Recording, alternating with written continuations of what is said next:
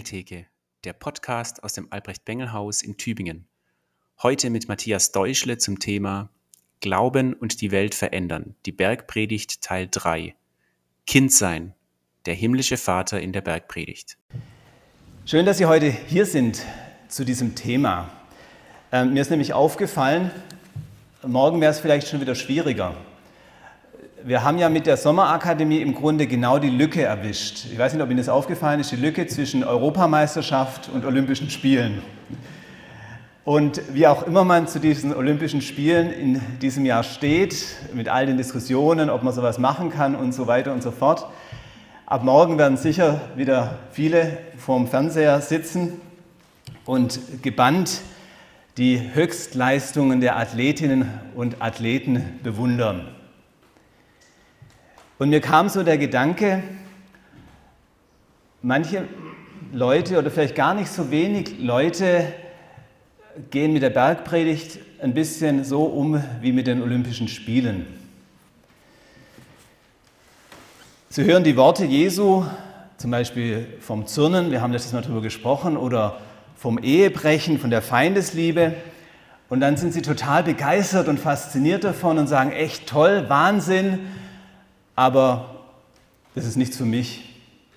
Ich schaffe das nie. Und deshalb beginne ich auch erst gar nicht damit.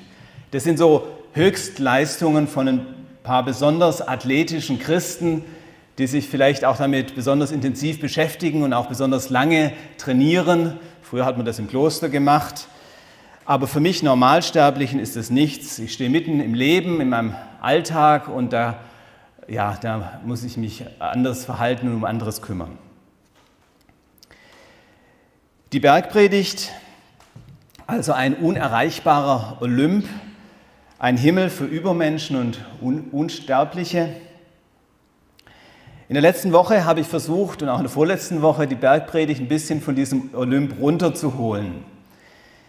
Das, was Jesus dort sagt, ist eben nicht dazu da, dass man irgendwie auf dem Sofa sitzt, es anguckt, drüber staunt und dann ins nächste Programm weiterzappt, sondern die Bergpredigt ist eine handfeste Anleitung zum Tun.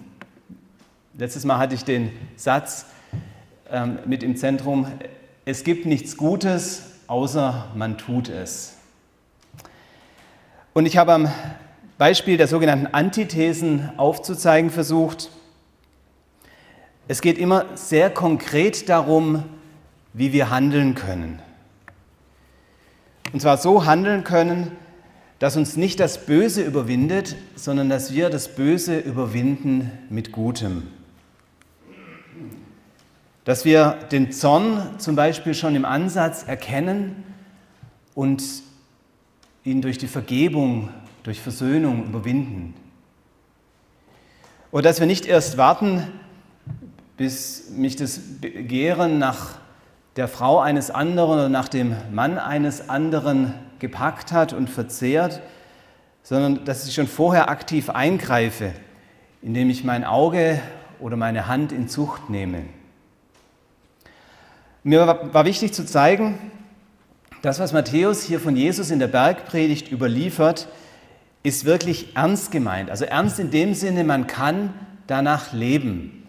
Man kann danach leben. Natürlich werden wir immer wieder daran scheitern und natürlich werden wir immer wieder um Vergebung bitten müssen. Und natürlich brauchen wir, um es kurz zu machen, Jesus dazu, damit wir so leben können. Aber wir sollen nicht denken, das schaffe ich eh nicht, das sind nur diese besonderen Athleten, die das schaffen, ich lasse da die Finger davon. Und ich habe auch schon gesagt, warum das so wichtig ist.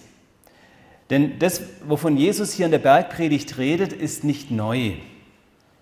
Es ist der Wille Gottes für uns. Und zwar der Wille Gottes, wie er auch schon im Alten Testament zu finden ist, bei Mose und den Propheten.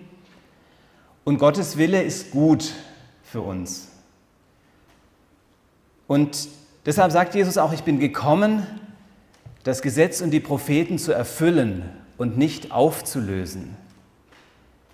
Jesus ist nicht gekommen, Gesetze und Propheten aufzulösen, so nach dem Motto, ja, Gott hat sich jetzt mal nochmal anders überlegt, eigentlich wäre es ja schon gut, dass ihr nach dem lebt, was Gott gezeigt hat in seinen Geboten, aber jetzt ist ja Jesus da und er vergibt euch alles, also müsst ihr euch nicht darum kümmern.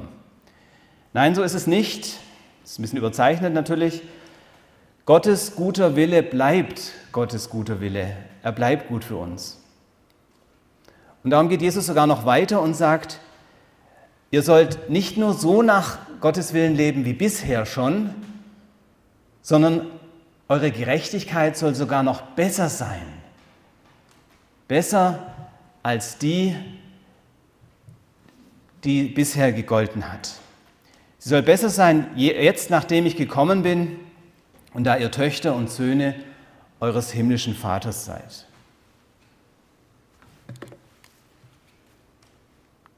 Ganz meine Bilder vergessen. Die bessere Gerechtigkeit. Das war das Thema letzte Woche. Gemeint ist damit keine äußerliche Gerechtigkeit, so wie sie das Gesetz erzwingen kann von außen, sondern eine Gerechtigkeit, die von innen gelebt wird, mit innerem Antrieb. Wir haben da auch gesehen, die Gerechtigkeit ist keine ausgleichende Gerechtigkeit, wie, wie sie das Recht fordert, so jedem das Seine oder jedem das Gleiche, sondern Gerechtigkeit heißt Gemeinschaft förderndes Verhalten. Und das kann dann immer wieder auch so weit gehen, dass ich sogar auf mein eigenes Recht verzichte im Namen Jesu. Und das ist die Gerechtigkeit, so sagt Jesus, die sich eigentlich schon im Alten Testament findet, bei Mose und den Propheten. Man kann auch sagen, die echte Gerechtigkeit. Oder um es auf eine kurze Formel zu bringen, keine Scheingerechtigkeit, sondern wahre Gerechtigkeit. Mit der Scheingerechtigkeit ist es nämlich wie mit dem Scheinriesen. Ich weiß nicht, ob Sie den Scheinriesen kennen, Herr Turtur aus äh, Michaels Ende, Jim Knopf. Das ist einer von weitem, sieht er ganz groß aus, riesengroß. Und je näher man ihm kommt, desto kleiner wird er dann. Und manchmal denke ich, mit meiner Scheingerechtigkeit ist es genauso. Wenn die Leute nur weit genug wegstehen, dann sieht es ganz gut und ganz groß aus bin noch ein guter Mensch, ich habe ja noch niemand umgebracht, habe niemand bestohlen, habe nicht die Ehe gebrochen. Aber wenn man dann näher kommt, dann sieht man eben Dinge, die andere doch nicht sehen sollten und die vielleicht nur die nächste Umgebung kennt. Und dann wird die Gerechtigkeit plötzlich ganz klein. Das ist ein bisschen wie mit dem Mann, der betet, vielleicht kennen Sie das, der Mann, der betet, Soweit Gott habe ich alles richtig gemacht. Ich habe niemand verleumdet, habe meine Beherrschung nicht verloren, war weder gierig noch unleidlich, war nicht ekelhaft und nicht selbstsüchtig und ich war auch nicht unnachsichtig. Und Herr, ich bin dir wirklich sehr, sehr dankbar dafür. Aber in wenigen Minuten, Herr, werde ich dieses Bett verlassen und dann brauche ich vielleicht ein bisschen mehr Hilfe. Also manchmal ist es ja so, ähm, solange man nicht in der Gefahr steht, irgendwas falsch zu machen, dann sieht es alles ganz gut aus. Aber wenn man ein bisschen näher rangeht, ähm, dann ist die Frage, was bleibt davon? Und die bessere Gerechtigkeit, das haben wir letztes Mal gesehen, ist die Gerechtigkeit, die nicht nur äußerlich ist, sondern wirklich innerlich zählt, die ja, wo, wo ich mir und anderen nichts vormache. Wir haben letztes Mal über die Antithesen gesprochen, das war in Kapitel 5, aber auch die erste Hälfte von Kapitel 6 gehört da dazu. Da heißt es nämlich in der Überschrift, Habt Acht auf eure Frömmigkeit, dass ihr die nicht übt vor den Leuten, um von ihnen gesehen zu werden. Ihr habt sonst keinen Lohn bei eurem Vater im Himmel. Habt Acht auf eure Frömmigkeit. Luther hat hier Frömmigkeit übersetzt, weil es dann im Folgenden um lauter religiöse Dinge geht, Spenden, Beten, Fasten. Aber eigentlich steht hier im Griechischen auch das Wort Gerechtigkeit. Also habt Acht auf eure Gerechtigkeit. Zu eurem gemeinschaftsfördernden Verhalten gehört es auch, dass ihr euch in religiösen Dingen nichts vormacht. Also dass es da auch nicht von außen oder von weiter weg besser aussieht, als es wirklich ist. Auch hier ist es so, wir sollen die Dinge nicht nur tun, damit wir gut dastehen und damit sie uns etwas bringen. Wir sollen nicht spenden, damit wir dafür gelobt werden, ist zum Beispiel ein Absatz. Das gilt übrigens auch für unsere Zeit, die wir spenden.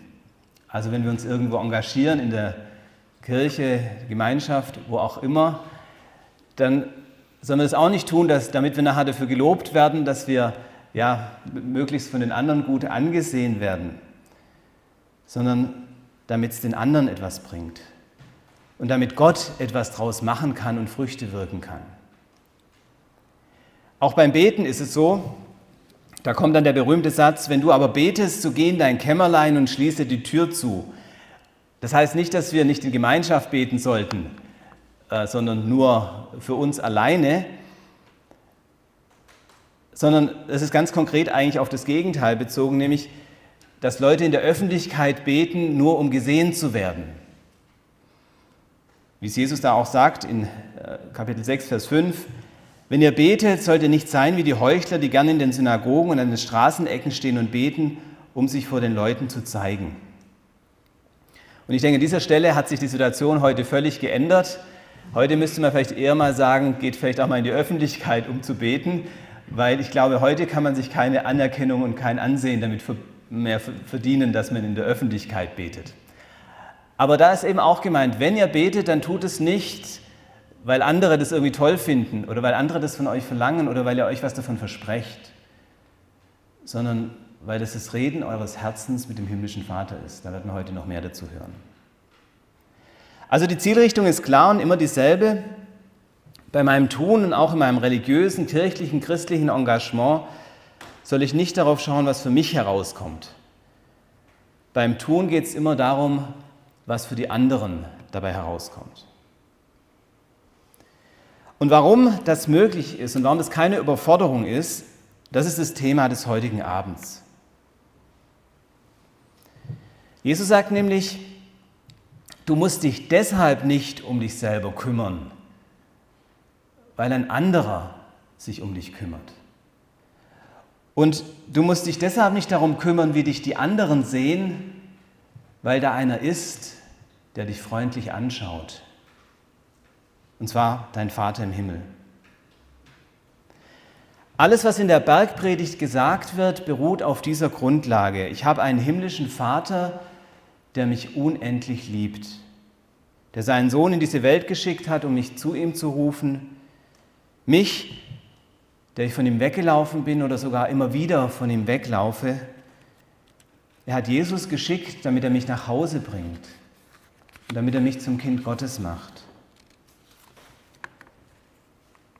Alles Tun, von dem in der Bergpredigt die Rede ist, beruht auf diesem Sein, dem Kindsein.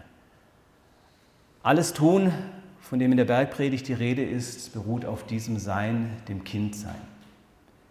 Und der, der hier in der Bergpredigt redet, weiß, wovon er spricht. Denn er ist ja der Sohn, der uns zu Geschwistern macht. Und darum redet er nicht nur von seinem Vater, sondern von unserem Vater. Er spricht ganz oft von unserem Vater, von eurem Vater. Und das wird besonders deutlich daran, dass in der Mitte der Bergpredigt ein Text steht, den Sie alle kennen, das Vaterunser. Und darauf, darum werde ich mich bei meinen Ausführungen heute Abend vor allem auf zwei Themen konzentrieren. Zunächst wird es in dem ersten Teil um das Kindsein gehen, Söhne und Töchter des himmlischen Vaters. Und im zweiten Teil dann wie Kinder mit dem Vater reden, das Vaterunser. Also zunächst der erste Teil Kind sein, Söhne und Töchter des himmlischen Vaters. Wenn ich richtig gezählt habe, kommt in der Bergpredigt 17 Mal das Wort Vater vor. Im ganzen Matthäusevangelium ist es 45 Mal, also man sieht schon ziemlich häufig in der Bergpredigt. Und wenn man jetzt innerhalb der Bergpredigt schaut, dann ist es sechsmal in Kapitel 6. Das ist da, wo das Vater unser dann auch steht. Also die Bezeichnung Gottes als Vater hat in der Bergpredigt einen ganz, ganz hohen Stellenwert. Und mit Vater ist, wie gesagt, immer unser Vater gemeint. Also nicht nur der Vater Jesu. Ähm, oft sagt Jesus auch euer Vater oder dein Vater oder unser Vater. Jesus gibt uns da ein großes Vorrecht. So wie er zu Gott Vater sagt, so dürfen auch wir zu Gott Vater sagen.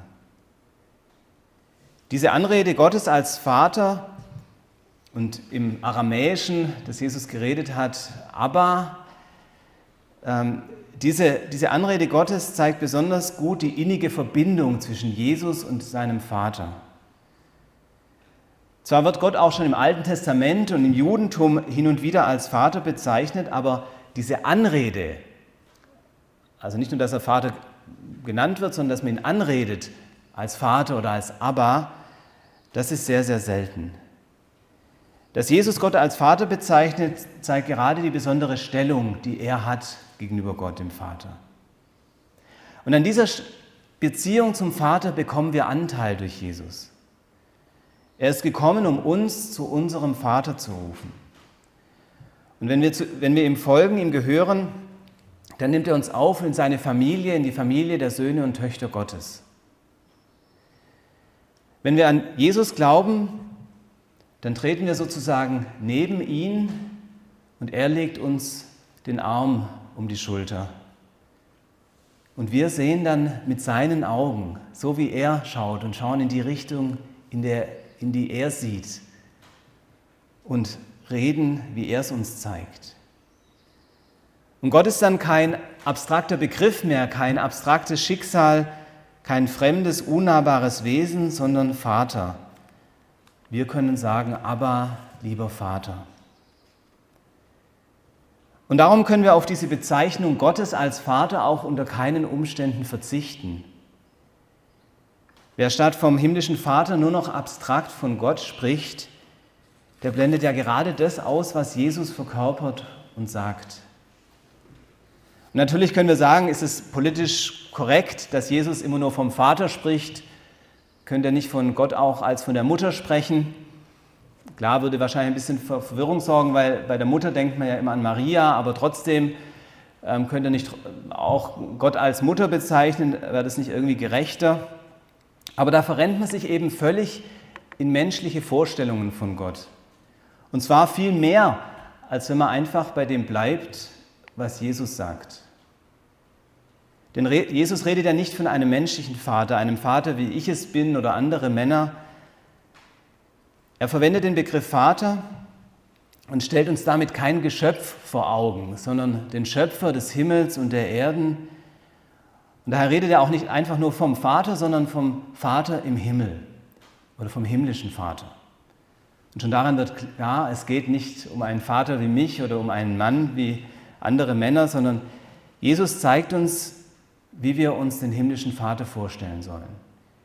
Und darauf sollen wir hören und davon auch unsere, unser Bild von diesem himmlischen Vater bestimmen lassen und nicht von unseren Vorstellungen, wie jetzt Männer so sind oder Väter so sind. Und deshalb richten wir jetzt auch zunächst mal den Blick darauf, wie Jesus diesen Vater schildert. Und zwar gerade hier in der Bergpredigt. Ich greife dazu noch mal eine Stelle aus den Antithesen auf, über die ich letzte Woche ein bisschen hinweggegangen bin. Nämlich in Kapitel 5, der Vers 44. Da heißt es, das war der Zusammenhang von der Feindesliebe, ähm, Liebet eure Feinde und bittet für die, die euch verfolgen, auf dass ihr Kinder seid eures Vaters im Himmel. Denn er lässt seine Sonne aufgehen über Böse und Gute und lässt regnen über Gerechte und Ungerechte. Und das ist das Erste, was wir in der Bergpredigt über den himmlischen Vater erfahren. Er lässt die Sonne aufgehen und regnen. Und damit natürlich ist viel mehr gemeint.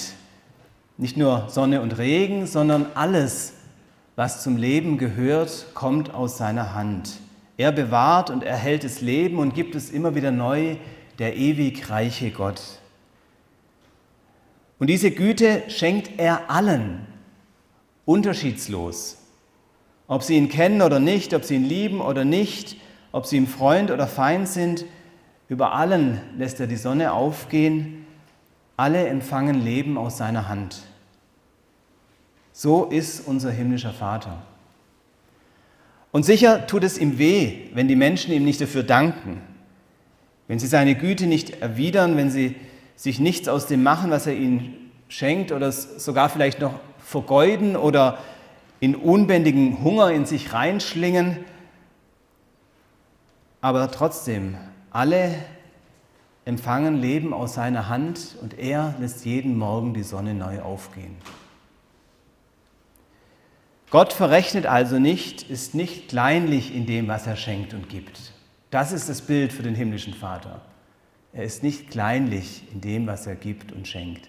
Und da merken wir schon, dass es eben auch wichtig ist. Vielleicht hat jemand einen Vater gehabt, der eben sehr kleinlich war oder äh, sehr auf alles geguckt hat oder geknausert oder wie auch immer. Und deshalb ist es wichtig, dass wir unsere Bilder vom himmlischen Vater nicht von menschlichen Vätern bestimmen lassen.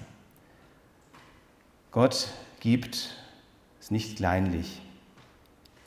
Und dann sagt Jesus, darum sollt ihr auch nicht kleinlich sein. Man darf das natürlich nicht pressen, wir sind schließlich nicht Gott, aber gemeint ist Folgendes, weil wir Kinder des himmlischen Vaters sind, deshalb können wir auch so leben, wie es Jesus uns in der Bergpredigt zeigt. Oder genauer, wir lernen Stück um Stück so zu leben. Wir wissen ja, der Umgang prägt uns. Die Leute, mit denen wir Umgang haben, die prägen uns, die Familie, in der wir aufgewachsen sind, das prägt uns. Vielleicht manchmal mehr, als uns lieb ist. Und so ist es auch hier. Der Umgang mit dem himmlischen Vater, der prägt uns. Es braucht manchmal eine gewisse Zeit, aber das bleibt nicht ohne Wirkung. Das ist wie beim, bei einer Münze. Äh, sie ist eigentlich nur ein Stück Metall und dann gibt es so einen Prägestempel und wenn der draufgedrückt wird, dann wird diese Münze geprägt. Und wenn, wenn diese Verbindung zwischen Münze und Prägestempel nur sehr locker ist, dann hat man da später nur so ein paar Spuren und kann eigentlich gar nicht viel erkennen. Aber je fester diese Verbindung ist, je fester diese Beziehung ist, je enger, desto deutlicher kann man nachher das Abbild auch erkennen auf der Münze und man erkennt, ja, der Prägestempel sah so oder so aus. Der Umgang mit dem himmlischen Vater gibt uns Profil und bewirkt die innere Veränderung, diese bessere Gerechtigkeit, von der Jesus spricht. Wir sind eben nicht seine Sklaven, die Gesetze befolgen und wo es nur darauf ankommt, irgendwelche Befehle auszuführen, sondern wir sind Kinder. Und bei Kindern ist es nun mal so, die wachsen in etwas hinein, die lernen. Und so sollen auch wir lernen und innerlich verwandelt werden. Und das endet ja in dem Spitzensatz, ich habe den letzte Woche auch schon zitiert, Vers 48, darum sollt ihr vollkommen sein, wie euer Vater im Himmel vollkommen ist. Und das zeigt eigentlich aus, wie eng verwandt wir mit dem himmlischen Vater sein können. Aber damit stehen wir auch wieder bei der Frage, wie geht das eigentlich, dass wir so leben, dass wir ja, so leben, wie es in der Bergpredigt steht. Und die Antwort ist eben, es geht nur in enger Verbindung mit dem himmlischen Vater. In, die, in dieser Verbindung zum himmlischen Vater, die Jesus durch seinen Tod für uns eröffnet hat und in der auch Jesus selbst gelebt hat. Und weil diese Verbindung so wichtig ist, weil diese Verbindung zum himmlischen Vater so wichtig ist, geht es deshalb auch mitten in der Bergpredigt um diese Beziehung, um diese Verbindung, denn das Herzstück, die Mitte dieser Beziehung ist das Gebet.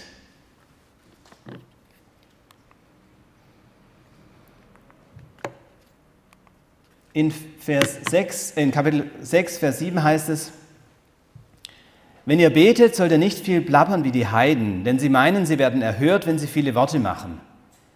Darum sollt ihr ihnen nicht gleichen.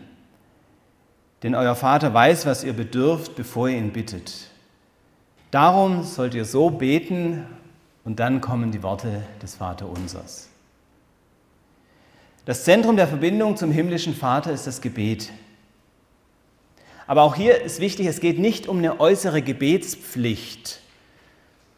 dass möglichst viel geredet wird und dann wird Gott schon handeln. Und es hat auch keinen Sinn, Gott mit äußeren Übungen manipulieren zu wollen. Auch hier geht es ums aufrichtige Herz und die echte Beziehung. Natürlich ist es für eine Beziehung überhaupt wichtig, dass gesprochen wird. Und natürlich ist es auch gut, wenn in der Beziehung viel gesprochen wird. Aber allein die Tatsache, dass in einer Beziehung gesprochen wird, hilft noch nicht unbedingt weiter. Wie oft reden Ehepaare jahrelang nur über alltägliche Dinge, über die Kinder, über die Schule, über das, was erledigt werden muss, über das ganze tägliche äh, Klein-Klein, Tag aus, Tag ein und doch nicht über das, was sie im Herzen bewegt. Und dafür bräuchte es vielleicht gar nicht so viele Worte. Oder Freunde erzählten uns mal von einem ihrer Bekannten, der Familie, ist Familienvater und ist in seiner Firma in einer sehr wichtigen Position. Der chattet ständig von A nach B. Und als er dann an der Konfirmation seines Sohnes eine Rede hielt, fiel ihm erst beim fünften Satz auf, dass er die Leute hier eigentlich gar nicht mit Sie anreden muss. Also man kann manchmal sehr viel reden und auch sehr redegewandt sein, aber es kommt eben trotzdem nicht von Herzen. Man ist trotzdem innerlich ganz fern. Und deshalb zeigt uns Jesus, wie wir mit unserem Vater aufrichtig reden können, echt reden können. Und das ist jetzt mein zweiter Punkt, Wie Kinder mit dem Vater reden, das Vaterunser. Das Vaterunser soll uns wirklich eine Hilfestellung sein, unsere Beziehung zu Gott zu pflegen. Ich weiß nicht, wie oft Sie Gebrauch davon machen. Häufig wird das Vaterunser ja vor allem im Gottesdienst gebetet oder wenn man in Gemeinschaften zusammen ist. Aber man kann das Vaterunser auch zur Grundlage für das persönliche Gebet machen. Wie gesagt, auch das Vaterunser unterliegt der Gefahr, wie jede andere religiöse Praxis, dass man es nur noch aus ähm, Gewohnheit und ohne innere Anteilnahme herunterleiert. Und Martin Luther hat das Vaterunser als den größten Märtyrer der Erde bezeichnet, den größten Märtyrer auf Erden. Und er schreibt, Viele beten im Jahr vielleicht etliche tausend Vater unser und wenn sie tausend Jahre so beten sollten, so hätten sie doch keinen einzigen Buchstaben oder Titel davon geschmeckt noch gebetet. Also in seiner Zeit war das ja noch viel mehr so, dass man das Vater unser gebetet hat, einfach damit es gebetet ist und weil es eben ein, ein gutes Werk ist, wenn man das betet, egal ob man es versteht oder darüber nachdenkt oder nicht. Aber wie kann man das Vater unser mit innerer Anteilnahme beten oder zumindest immer wieder? Auch mit innerer Anteilnahme beten. Und auch dazu gibt uns Luther eine gute Gebrauchsanweisung. Er empfiehlt nämlich, das Vaterunser zunächst einmal ganz am Stück zu beten und danach noch einmal, und zwar Wort zu Wort, wie er es nennt, Wort zu Wort. Also, dass man eine Bitte betet und dann selber das anhängt, was einem dazu durch den Kopf geht, was einem dazu einfällt, was einem dazu auf dem Herz liegt. Und Luther schreibt dann von sich, es kommt oft vor, dass ich in einem Stück oder einer Bitte, also in einer Bitte vom Vater unser, in so reiche Gedanken komme, dass ich die anderen sechs Bitten alle lasse anstehen. Und wenn auch solche reichen, guten Gedanken kommen, so soll man die anderen Gebete fahren lassen und solchen Gedanken Raum geben, ihnen mit Stille zuhören und sie beileibe nicht hindern. Denn da predigt der Heilige Geist selbst. Und ein Wort seiner Predigt ist besser als tausend unserer Gebete. Und ich habe so oft mehr gelernt in einem Gebet, als auch aus viel Lesen und Denken hätte kriegen können.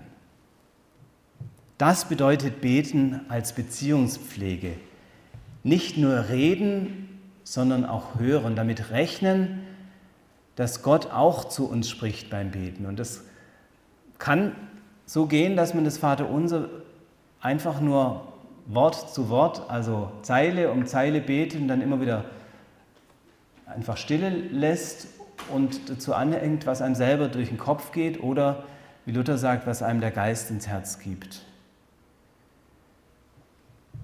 Aus dem Reden mit Jesu Worten kann das Hören kommen auf Gott. Versuchen Sie es einfach mal selber.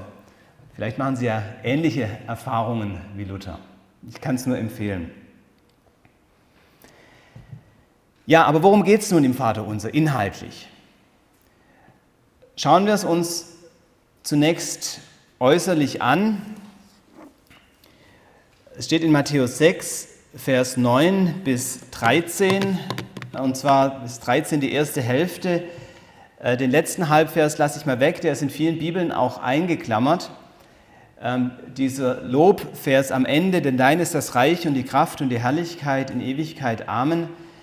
Der war üblich beim Abschluss von jüdischen Gebeten und den hat Jesus sicher oft gebetet, wenn er ein Gebet abgeschlossen hat und wahrscheinlich auch, wenn er dieses Gebet hier gesprochen hat. Aber das ist eben nicht das Besondere am Vater Unser, sondern das ist das, was ja zu jedem Gebet eigentlich gehört.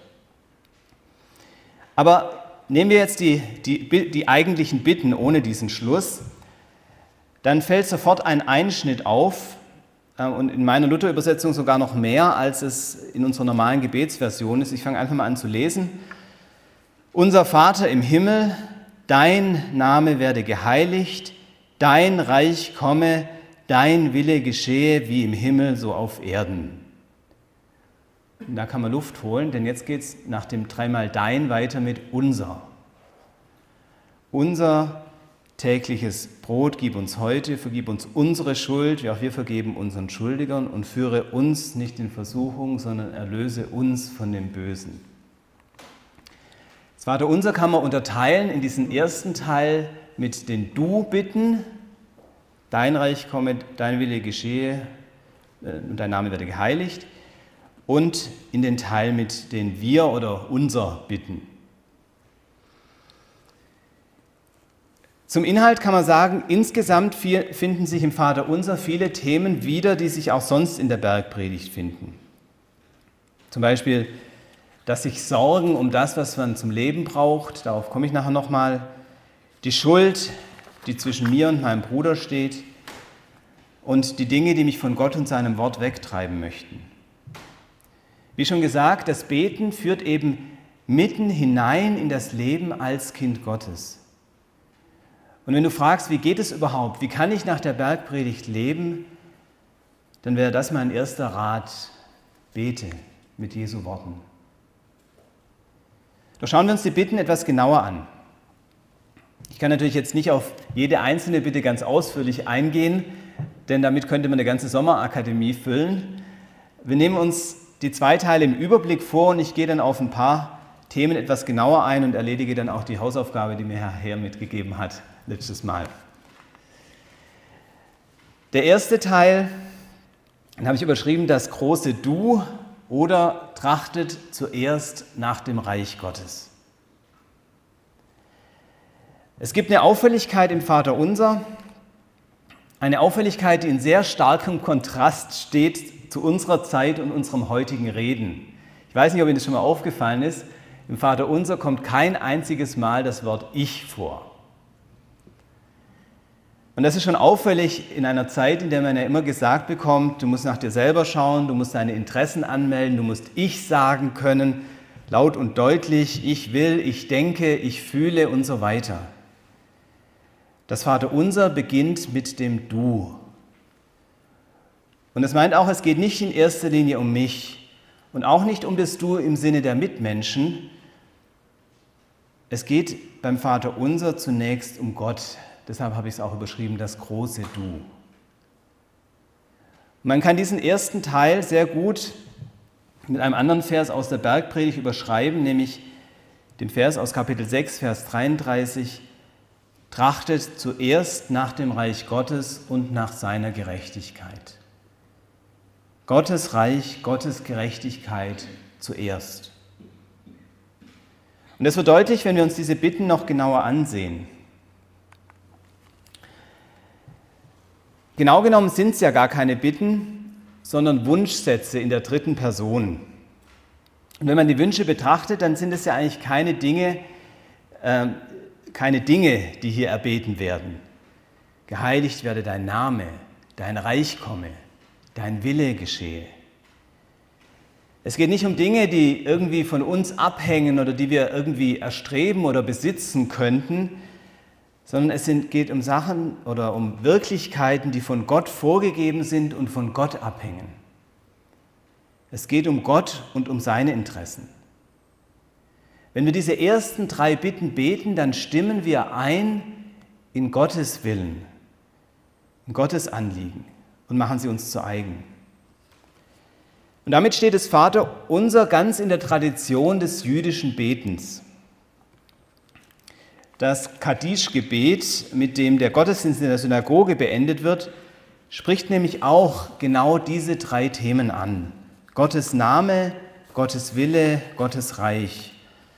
Erhoben und geheiligt werde sein großer Name in der Welt, die er nach seinem Willen erschaffen hat und sein Reich erstehe in eurem Leben und in euren Tagen und dem Leben des ganzen Hauses Israel schnell und in naher Zeit. Sprecht Amen. Aber auch hier wird schon das Besondere wieder deutlich vom Vater unser. Jesus, Jesus lehrt uns nämlich per Du mit dem Vater zu sein. Also nicht sein Name, sein Wille, sein Reich, sondern dein Name, dein Wille, dein Reich. Was bedeuten diese Bitten? Beginnen wir mit der ersten. Dein Name werde geheiligt. Was ist gemeint, wenn von Gottes Name die Rede ist? Das ist ein großes Thema, denn vom Namen Gottes wird im Alten Testament und im Judentum sehr viel geredet und auch sehr viel darüber nachgedacht. Ich greife nur einen Aspekt heraus. Was ist charakteristisch am Namen? Vielleicht kennen Sie das Rätsel. Was ist das? Es gehört dir aber die anderen gebrauchen es viel öfter als du. Ich habe die Antwort schon verraten, es ist der Name. Es gehört dir, aber die anderen gebrauchen es viel häufiger als du. Der Name ist dazu da, dass er gebraucht wird. Und ich sage gleich dazu, und nicht missbraucht wird. Und das heißt, Gottes Namen heiligen. Wir sollen seinen Namen gebrauchen und ihn nicht missbrauchen. Luther schreibt in der Auslegung des zweiten Gebotes, wir sollen Gott fürchten und lieben, dass wir bei seinem Namen nicht fluchen, schwören, zaubern, lügen oder trügen, sondern ihn in allen Nöten anrufen, beten, loben und danken. Gottes Name wird geheiligt, wo Gott angerufen wird, in Lob, Dank und Anbetung. Aber die Bitte greift auch über uns, die wir beten, hinaus. Sie zielt nämlich darauf ab, dass immer mehr Menschen Gottes Namen gebrauchen, richtig gebrauchen. Und darum heiligen wir Gottes Namen, wo wir ihn in der Welt bekannt machen, wo wir von ihm reden. Oder auch da, wo wir widersprechen, wenn im Namen Gottes Sachen gesagt werden, die gar nicht zu Gott gehören oder zu ihm passen oder zu seinem Wort. Und wir heiligen seinen Namen, wo wir ihm mit, mit unserem Leben, Leben Ehre machen. Wir sagen ja manchmal, der macht seinem Namen alle Ehre. Und bei uns ist es eigentlich so, wir machen Gottes Namen alle Ehre, wenn wir nach seinem Willen leben. Und damit nimmt das Vater unser den Punkt auf, den ich ja schon mehrmals erwähnt habe. Lebt so, dass die Leute eure guten Werke sehen und den Vater im Himmel preisen. So wird sein Name geheiligt. Moment, sagen Sie jetzt vielleicht, eigentlich steht doch da ganz allgemein, dein Name werde geheiligt. Da steht doch gar nichts von mir und von dem, was ich tue. Und damit stehen wir eben bei dem Punkt, der uns in, der ganzen, äh, in diesem ganzen Gebet beschäftigt, Gott ist natürlich an sich heilig. Heilig, heilig, heilig ist der Herr Zebaoth, singen die Seraphim, Jesaja 6 und auch in der Offenbarung kann man das immer wieder lesen. Gott ist und bleibt heilig. Doch er will, dass er durch uns geheiligt wird, dass er bei uns und in unserer Mitte heilig wird. Denn das ist eben unsere Bestimmung als Salz und Licht der Welt, als seine Kinder, dass sein Name durch uns heilig wird in dieser Welt. Oder nochmal mit Luther, Gottes Name ist zwar an sich selbst heilig, aber wir bitten in diesem Gebet, dass er auch bei uns heilig werde. Und wie geschieht das? Wo das Wort Gottes laut und rein gelehrt wird und wir auch heilig als die Kinder Gottes danach leben. Also wo wir von Gott reden und als Kinder Gottes leben, da wird Gottes Name geheiligt. Und dieser Aspekt gilt im Grunde für alle drei Du-Bitten. Gottes Reich kommt, ob mit oder ohne uns. Auch da ist es so. In Jesus hat Gottes Reich bereits begonnen. Gottes Reich kommt ohne uns. Aber Gott will, dass wir darum bitten, damit wir Teil dieser Bewegung werden. Und damit wir uns klar machen, Gottes Reich kommt auch durch mich. Nicht wir sind es, die den Himmel auf die Erde bringen. Das hat Jesus gemacht und er wird es am Ende der Zeit vollenden. Aber wo wir nach Jesu Willen leben und wo wir auf ihn hören, da wird jetzt schon etwas erfahrbar von seinem Reich. Und dort beginnen Menschen auch aufzumerken und nach seinem Reich zu fragen. Und in diesem Sinne bitten wir, dein Reich komme und eben auch dein Wille geschehe. Man kann fragen, ob diese beiden Bitten, also vom Reich und vom Willen, ob die nicht ohnehin dasselbe meinen. Denn wo Gottes Wille geschieht, da ist ja sein Reich. Und möglicherweise war auch ursprünglich nur vom Reich die Rede, denn ähm, bei der Version, die im Lukasevangelium steht, da fehlt auch diese Bitte, ähm, dein Wille geschehe. Aber vielleicht ist sie hier bei Matthäus auch ganz bewusst erwähnt, weil damit an eine ganz ähnliche Formulierung erinnert werden soll, und zwar aus dem Munde Jesu. Im Kapitel 26 sagt Jesus, mein Vater ist nicht möglich, dass dieser Kelch vorübergehe, ohne dass ich ihn trinke, so geschehe dein Wille. Das ist die Szene in Gethsemane, bevor Jesus festgenommen wird, wo Jesus sagt, ist nicht möglich, dass es an mir vorübergehe, dann geschehe dein Wille. Und das ist genau die gleiche Formulierung wie im Vater unser.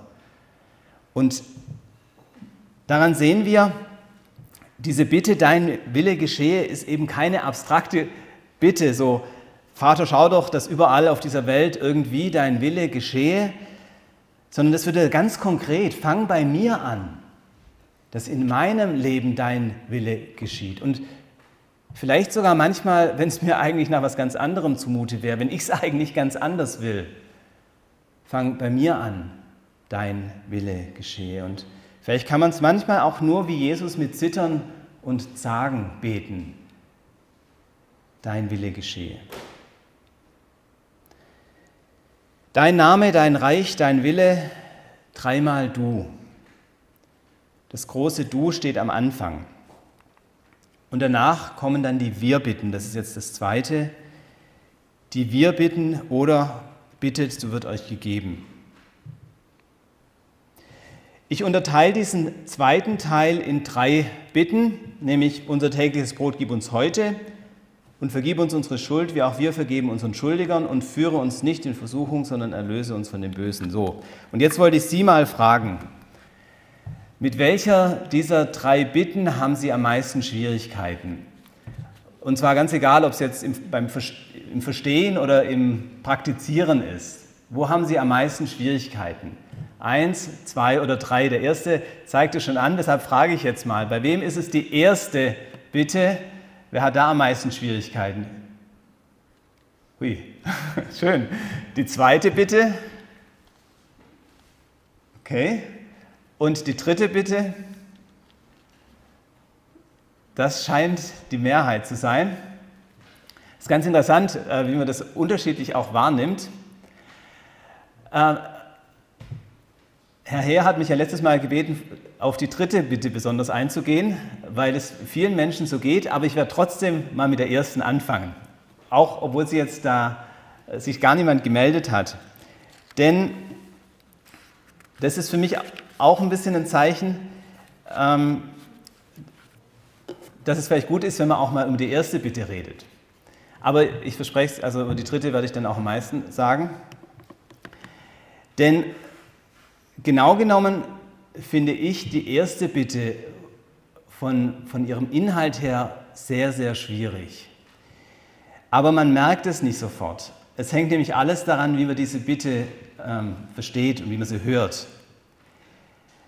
Das Wort, das in unserer Vaterunser Übersetzung mit täglich wiedergegeben wird, das gibt es sonst nirgends im Griechischen, also weder in der Bibel noch sonst in anderen Texten. Äh, deshalb muss man ja erschließen und ableiten, was das genau bedeutet. Und die Übersetzung täglich trifft es ganz gut, aber genauer wäre eigentlich oder sehr wahrscheinlich die Übersetzung für morgen. Also unser Brot für morgen gib uns heute. Das ist auf den ersten Blick eine harmlose Bitte. Also versorge uns mit allem, was wir täglich brauchen. Und dazu gehört nicht nur das Brot, sondern auch Wasser, Kleidung, Arbeit, Wohnung und so weiter und so fort. Diese Bitte steht hier allerdings im Zentrum der Bergpredigt. Und sie bezieht sich auf das, was dann nur wenig später im sechsten Kapitel steht, nämlich ab Vers 19 unter der Überschrift vom Schätze sammeln und sorgen. Und da steht der Spitzensatz, Darum sollt ihr nicht sorgen und sagen, was werden wir essen, was werden wir trinken, womit werden wir uns kleiden. Nach dem allen trachten die Heiden. Denn euer himmlischer Vater weiß, dass ihr all dessen bedürft. Und das ist die eigentliche Herausforderung an der Brotbitte. Sie ist nämlich die Antwort auf die Weisung Jesu, sorgt euch nicht. Sorgt euch nicht. Und das ist ja bekanntlich was vom Schwierigsten, sich nicht zu sorgen. Denn um was alles können wir uns immer Sorgen machen? Und Jesus macht es nämlich noch konkreter. Sorgt euch nicht einmal für morgen, denn der morgige Tag wird für das Seine sorgen. Und genau das ist mit der Bitte gemeint. Unser Brot für morgen gib du uns heute. Also sorge du für den nächsten Tag. Und zwar für den nächsten Tag, nicht für die nächsten 30 Tage oder die nächsten 30 Jahre, davon ist gar nicht die Rede, sondern nur für den nächsten Tag. Sorge du, Herr, für den nächsten Tag. Und damit ist diese Bitte wirklich ein Einüben im Kindsein. Ja, mein himmlischer Vater, dir will ich vertrauen, dass du auch für den nächsten Tag sorgen wirst. Egal was da kommt, egal was da ist, auch wenn uns schlimme Dinge heimsuchen. Und ich stelle mir vor, wie es Leuten geht, deren Haus weggeschwemmt wurde oder überflutet und sonst was alles passiert ist. Und dann einzuüben und zu beten, sorge du für mich morgen, das Brot für morgen gib mir heute. Also deshalb finde ich auch eine ganz schön herausfordernde Bitte. Und wir kommen auch nicht so einfach aus dem Sorgen heraus. Es, wird, es holt uns natürlich immer wieder ein. Aber gerade deshalb brauchen wir ja diese Bitte. Und vor allem auch die nächste. Vergib uns unsere Schuld. Ich habe diese Bitte schon mehrmals erwähnt, denn diese Bitte ist so wichtig, weil wir eben oft nicht so leben wie die Kinder unseres himmlischen Vaters. Und diese Bitte ist die Basis dafür, dass das Leben als Kind Gottes, als Leben in der Nachfolge überhaupt möglich wird. Wir brauchen die Vergebung des himmlischen Vaters. Dass uns das Leben nach seinen Weisungen so schwer fällt, dass wir an dem, was Jesus möchte, immer wieder scheitern, hängt nämlich vor allem an einem, an der Sorge um uns selbst. Und damit verbunden auch mit das Misstrauen gegenüber Gott, meint er es wirklich gut mit mir? Die alte Frage der Schlange, sollte Gott wirklich gesagt haben, kann ich mich auf sein Wort verlassen? Und dieses Misstrauen gegenüber Gott ist unsere Ursünde, der tiefste Grund für die Beziehungsstörung zu unserem Vater. Und deshalb gehört es zum Kindsein, dass wir immer wieder beten, vergib uns unsere Schuld, vergib uns, dass wir dir so wenig vertrauen. Und dann, wie auch wir vergeben unseren Schuldigern, davon habe ich äh, das letzte Mal auch schon gesprochen, dass wenn ich erkenne, wie Gott mir vergibt, dann muss es mir doch leicht fallen, auch meinem Bruder, meiner Schwester zu vergeben. Das ist kein wie du mir, so ich dir, sondern umgekehrt. Weil Gott mir so vergibt, deshalb vergebe ich auch. Und Jesus betet und lässt uns das Gebet so beten, dass das ganz normal ist für uns als seine Kinder, dass wir anderen vergeben, weil er, der himmlische Vater, uns so vergibt. Vergib uns unsere Schuld. Aber jetzt zu dieser dritten Bitte und der Sache mit der Versuchung. Ich bin mal im Pfarramt ganz unvermittelt ähm, mit dieser dritten Bitte und der Frage, was sie bedeutet, konfrontiert worden. Am Pfarrhaus läuten ja häufig Menschen, die Geld brauchen. Äh, so auch immer wieder Zirkusschausteller, die äh, Geld für ihre Tiere sammeln. Und einmal stand da so ein Zirkusmensch äh, vor der Türe und wir haben uns dann ein Weilchen unterhalten. Und dann schon beim Gehen sagte er, darf ich eine Frage stellen? Ja, im Vater unser heißt es doch, führe uns nicht in Versuchung. Aber im Jakobusbrief steht doch, Gott versucht niemand. Ist da das Vater unser nicht falsch übersetzt? Müsste es nicht heißen, führe uns in der Versuchung. Mir ist diese Frage natürlich nicht zum ersten Mal begegnet, aber da war ich dann äh, schon kurz äh, perplex, äh, weil da hätte ich jetzt nicht damit gerechnet in der Situation. Da sieht man erstmal, ähm, ja, was man manchmal für Bilder im Kopf hat. Inzwischen kam die Frage auch ganz groß in die Presse. Im Advent äh, 2017, da titelte die Bild-Zeitung: Papst will Vater unser ändern, müssen wir lernen, neu zu beten. Advent 2017. Der Papst hatte sich nämlich den französischen Bischöfen angeschlossen die den Gebetstext umformuliert hatten. Nämlich von Führe uns nicht in Versuchung in Lass uns nicht in Versuchung geraten. Lass uns nicht in Versuchung geraten. Also ist nochmal eine andere Variante als die des Zirkusschaustellers. Franziskus Begründung, es sei, Zitat, nicht Gott, der den Menschen in die Versuchung stürzt, um dann zuzusehen, wie er fällt. Ein Vater tut so etwas nicht, ein Vater hilft, sofort wieder aufzustehen. Wer dich in Versuchung führt, ist Satan, so der Papst. Die Veränderung wurde übrigens äh, inzwischen offiziell in der römisch-katholischen Kirche eingeführt, allerdings nur in der englischen, französischen und italienischen Version. Die deutschen Bischöfe haben die Änderung abgelehnt und in einer fünfseitigen theologischen Erklärung den tieferen Sinn der Bitte dargelegt, sozusagen als Nachhilfeunterricht für den Papst. Und sie weisen da unter anderem darauf hin, dass man aus dieser Vaterunser Bitte gar nicht die theologische Folgerung ziehen muss, die der Papst da daraus zieht. Und, das finde ich auch bemerkenswert, sie weisen darauf hin, dass es eben nicht nur die römisch-katholische Kirche gibt und dass die deutschen Katholiken das Vaterunser ganz gern noch gemeinsam mit ihren evangelischen Geschwistern beten würden und dass es eben schwierig ist, wenn der Papst plötzlich den Text ändert. Also das ist auch eine sehr, fand ich auch eine sehr beachtliche Geste ähm, der deutschen Bischöfe. Man muss sie auch mal loben, die haben es ja heute nicht leicht. Also wie ist das jetzt mit den Einwänden und der Bedeutung dieser Bitte? Ich würde auch sagen, dass der Vorschlag des Papstes theologisch nicht sehr tief greift, denn man muss mal von dieser Vorstellung des Papstes ausgehen, ein Vater, der sein Kind in Gefahr bringt, so sieht er das ja, dann bringt eigentlich äh, die neue Formulierung auch nicht viel mehr, denn ein Vater, der zuschaut, wie sein Kind in Gefahr gerät, ist ja eigentlich auch nicht besser. Ähm, oder vielleicht ist es sogar noch besser, wenn man dabei an der Hand geführt wird als wenn er nur aus der Ferne zuschaut und es zulässt. Und ich finde, da hat der Zirkusschausteller etwas Richtiges erkannt, wenn er gesagt hat, eigentlich müsste es heißen, führe mich in der Versuchung. Aber ich glaube, diese Bitte hat ohnehin einen anderen Ausgangspunkt.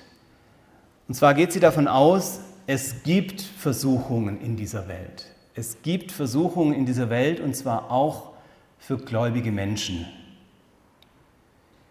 Man kann auch von Glaubensprüfungen sprechen. Also es geht nicht um sowas wie die zarteste Versuchung, seit es Schokolade gibt oder irgendwelche solche ähm, Kleinigkeiten. Es geht um Situationen, in denen ich nicht mehr weiß, ob ich an Gott glauben kann. Es geht um Situationen, in denen ich überhaupt nicht mehr weiß, was ich glauben soll und ob ich Gott vertrauen kann. Also gerade so Situationen, wo mir vielleicht der Boden im wahrsten Sinne des Wortes unter den Füßen weggeschwemmt wird und ich nicht mehr weiß, was gilt, woran ich mich halten soll. Das ist Versuchung. Und die Bibel spricht immer wieder von solchen Situationen, weil die Bibel realistisch ist. Es gehört zu dieser Welt. Und es ist richtig, an diesen Stellen wird dann häufig der Teufel erwähnt, denn es ist der Versucher, der die Menschen zu Fall bringen will. Allerdings, der Teufel steht nirgends in der Bibel auf einer Stufe mit Gott. Es gibt keinen Herrschaftsbereich, wo der Teufel schalten und walten könnte, wie er will, und Gott schaut irgendwie nur aus der Ferne zu und lässt ihn sein Ding machen. Wenn der Teufel wirken kann, dann nur unter und mit Gottes Willen, mit Gottes Willen, der alles letztlich zum guten Ziel führt und, der, und dessen Plan auch vom Teufel nicht durchkreuzt werden kann. Also auch wenn der Teufel wirkt, kann er das nur so, dass es letztlich Gottes Willen dienen muss und seinem Plan.